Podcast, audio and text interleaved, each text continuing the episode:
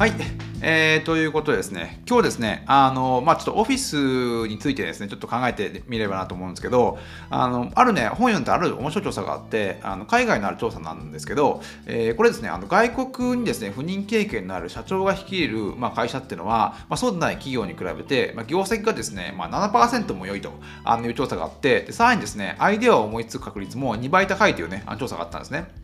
で実際まあそのイノベーションっていうのはあのアイデアがセックスする時に生まれるってよく言われたりするんですけど要はですねあのこうなんだろうな令和の時代の働くっていう定義をいろいろ考えてみるとあのオフィスの外であのアイデアを仕入れてる時っていうのが本当に働いてる時なんじゃないかと思うんですよ。でなんでかっていうとこうイノベーションってこうやっぱいろんなアイデアをこう合体させることであの生まれるわけですけど常にですねこうあの質の高いアイデアをあのオフィスの外で仕入れていないとあのやっぱそういったものをねあのつなぎ合わせてイノベーションをこすことできないんじゃないかなと思うんですね。で実際あるですねあの、まあ、イギリスの経済学者の、えー、ジョナサン、えー、ハスケルさんという方があの面白い調査をあのやっていてで企業が持つですね資産はですねどういったものが多いかってことを調べてるんですけどで、まあ、従来ですねあの企業が持つ資産の大半っていうのはあの目に見える土地とか工場とかあの機械装置とか、まあ、そういったね有形資産っていうものが多かったらしいんですね。でなんだけど、まあ、最近はですねあのそれが無形資産というものにどんどん変わってきていて例えばブランドとかソフトウェアとかライセンスとか、まあ、そういったものが大半を占め始めているということですね。で実際この無形資産っていうのはこうなんだろうなこう目に見える資本ではなくてこう人間の頭の中のアイデアそのものがあのくっつけ合わさってできたものじゃないかと思うんですよ。でそういったものが、ね、価値を持つ時代に、まあ、なってきているというところですね。でそれはまあなんとなくこう皆さんあなんとなくこう生きてる中でなんかこう有形資産より無形資産の価値があるってことが分かってきてるんじゃないかと思うんですよね。例えばこうスターバックスとかでもあのいろいろこうスターバックスも店舗とかあのコーヒーのマシンとか、まあ、いろいろあのそのねあの資産はあるんじゃないかと思うんですけど、まあ、なんだかんだ言ってですねこう一番こうあのスターバックスの中で資産価値が大きいっていうのはそのスタスターバックスっていうブランドそのものだと思うんですよね。ああいったロゴとかあの、まあ、なんだろうこうみんなが持っているブランドイメージとか、まあ、そういったものがやっぱスターバックスの資産と一番一番大きいんじゃないかと思うんですよ。で実際まあそのあのコーヒーショップってまあ一個一個ねあの店舗に作っていってまあちょっとずつ増やしていくことがもちろんできるんじゃないかと思うんですけどそのスターバックスのまあなんだろうこうロゴとかそのブランドイメージさえあればもう一気にですねあの世界中にこうスケールできてもうどんなところにでもオープンしてもねすぐねまあスターバックスっていうまあブランドに引き寄せられて人がやってくるっていうところでやっぱそういったものをねあのなんだろう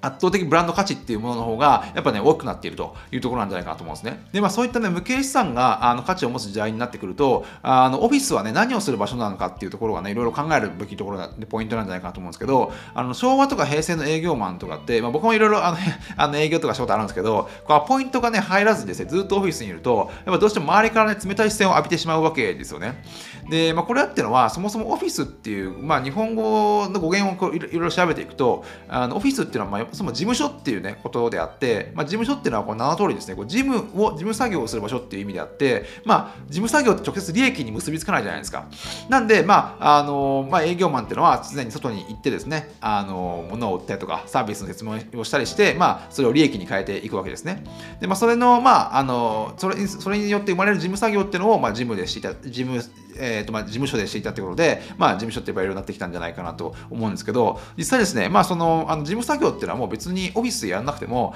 あのもう P、それがね、オフィス、その事務作業ってほぼ PC でできることだと思うんで、実際まあね、オフィスイコールですね、もう今後、あの事務所とは呼ばないんじゃないかと思うんですよね。で、まあもうリモートになってくると、本当にこう事務作業っていうのはもう家でもできるし、あの特にわざわざわざわざこうオフィスに行かなくてもね、あのできる時代になってきているんで、まあなんかこうオフィスイコール事務所っていうのも、あのなんか定義としてはおかしいんじゃないかなと、えー、個人的には思ってるんですね。で、オフィスがですね、まあ、事務作業をする場所ではなくて、本当さっき言ったね、こう、まあ、アイデアをこう組み合わせる、要はこうアイデアをセックスさせる場所になるということでになってくると、あそういった意味で本当の意味でですね、こうオフィスがまあ利益を生み出す場所になっていくんじゃないかと思うんですね。で、まあ、本当にですね、こうセールステックがですね、まあ、普及したことによって、あの営業マンの仕事はですね、本当にこう、なんか、あのなんだろうな、えー営業事務の人に引き継がれていっていってるんじゃないかと思うんですよ。なんでかっていうとこうあの今今ですねこう営業マンはどんどん減っているんだけれども営業事務っていうのはねあの結構増えてるらしいですね。で、まあ、それはこうセールスフォースとかいろんなソフトウェアによってあのどんどん営業活動っていうのはオンライン上で行われているんで、まあ、それにやっぱね付随した事務作業っていうのは出てくるんであの、まあ、営業事務の人が増えてるんじゃないかなと思うんですけどじゃじゃあ営業マンっていうのは何をする今後ね今後これからの時代していく人になっていくかっていうところを考えていくとまあ物を売る人では多分なくなってくると思うんですね。もうなんか押し売り営業なんて絶対もうダメだし、もう飛び込みなんてね、すぐ通報とかされてしまいなそうなんで、なかなかこうね、あのー、なんだろう、あのー、直接こうね、あのー、物を売りに行くっていうこと自体があんまりこうね、いいとされたいされないんじゃないかと思うし、では何をするかっていうと、やっぱ営業マンっていうのは、物を売りにね、お客さんのところに行くんじゃなくて、あの本当にこうイノベーションの、まあ、源泉となるですね、質の高い情報をですね、取りに、お客さんのところに取りに行くってことが、あの仕事になるんじゃないかと思うんですよ。まあ、必ずしもあのお客さんのところじゃなくてもいいんですけど、なんかいろんな、ね、こうアイデアを、まあ、あの外から中に持ってくることが、まあ、営業マンの仕事なんじゃないかと今後思うんですよね。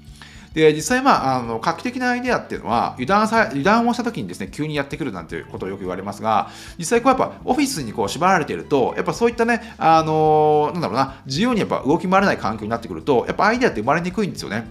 で、4時間、本当、4時間ですね、本当に誰にもね、文句を言われず席を離れた、離れる、離れる環境があるからこそですね、まあ本当にクリエイティブなアイデアが生まれるんであって、まあそういったね、席を離れてる時間というものことこそがですね、本当にクリエイティブな時間なんじゃないかなと、思うんですね。で、本当こう、まあ、ただの情報共有であれば、ズームとかで、あ自分の方がね、圧倒的にやっぱ効率がいいし、移動時間もないし、まあ別に、あのあ適当なね、報告報告業務なんで、別に聞いても聞いてなくても分かんないみたいなところあると思うんですけど、実際こう、結論が決まっていないディスカッションっていうのは、やっぱ対面の方がね、圧倒的にこう、なんかね、生産性が高いらしいですね。で、まあ僕も実際それやってみて思うんですけど、やっぱこう、ズームあってね、こう、やっぱりこう、なんだろうな、こう、アイデア出しとか、なんかこう、こういいタイミングでこうインタラクションを行うなんだろうなこう出すみたいなことなかなかできないんでやっぱこうなかなか難しいですよね、まあ、どうしてもできないかって言われるとそうでもないんですけどやっぱそういったなんだろうなこうアイデア出しとかなんかそういったものっていうのは対面なのがですね圧倒的に効率がいいんじゃないかと個人的に思うんですよで、まあ、そういった意味でこうオフィスっていうのもどういうものになっていくかってことをまあ考えていくとあの実際ですねやっぱこうアイデアを外に取りに行く時間がまあ増えることによってオフィスにいる時間っていうのはまあね減っていくんじゃないかと思うんですよ。なんだけども、実際こうオフィスに定期的に集まる価値っていうのはやっぱどんどん大きくなっていくんじゃないかと思うんですね。でやっぱこうあの外から仕入れてきたアイデアをみんなでこうあの持ち持ち持ち集まってそこでですね、まあ、ディスカッションをする、まあ、そこにですねやっぱ価値があるし、まあ、そこに本当にこうね利益っていうものが生まれてくるっていうんじゃないかと思うんですよ。でそういった意味でこう本当にこう令和の、まあ、オフィスっていうものは利益を生み出す場所になってくるんじゃないかなと思っていてまあね、まあ、ちょっと今コロナでなかなかそういう状況も難しいんじゃないかと思うんですがやっぱ長期的に見ればねそういうところは僕間違いないんじゃないかなと思ってですね。で、ネットフリックスのね、まあ、この前本を読んでたら、ネットフリックスのですね、あの革新的なアイデアの大半がですね、まあ、あの社員がですね、オフィスを離れた休暇中にですね、生まれたっていうあの話があって、あの、やっぱです、やっぱこう、なんだろうな、あのやっぱオフィスで、あの、こう、なんだろう、ずっと考えていても、やっぱそう、アイデアの源泉がないんで、あの、どうやってもですね、いいアイデアって生まれにくいんですよね。まあ、そういった意味で、やっぱこう、お客さんと話しに行くとか、あの、いろんなこう、まあ、マーケターだったら、とりあえずもう流行ってるところに行きまくってみるとか、まあ、そういったことってやっぱ想像以上に重要なんじゃないかと思うんですよ。で、まあ、もしかすると今後はですね、これまで、まあ、こう、ワーキングホリデーっていうのがあって、もうなんかワーキングホリデー行く人、イコールですね、なんかこう、なんか社会に疲れたとか、なんかちょっとよくわかんない、あの、旅好きな人みたいなイメージがあったんじゃないかなと思うんですけど、まあ、やっぱこう、旅行中にですね、まあ、アイデアが生まれて、生まれる、生まれるってことをやっぱ考えると、もうこれからの時代ですね、もう旅しながら働くことをですね、ワーキングホリデーなんてっていうのはね、言わなくなるんじゃないかと思うんですよ。まあ、それがですね、あの当たり前になって、まあ、そこからですね、あのまあ、なんかアイディアの源泉というものがどんどん生まれてきて、まあ、それをですね、オフィスでまあ組み合わせるみたいな時代になっていくんじゃないかなと、えー、個人的には思ってますね。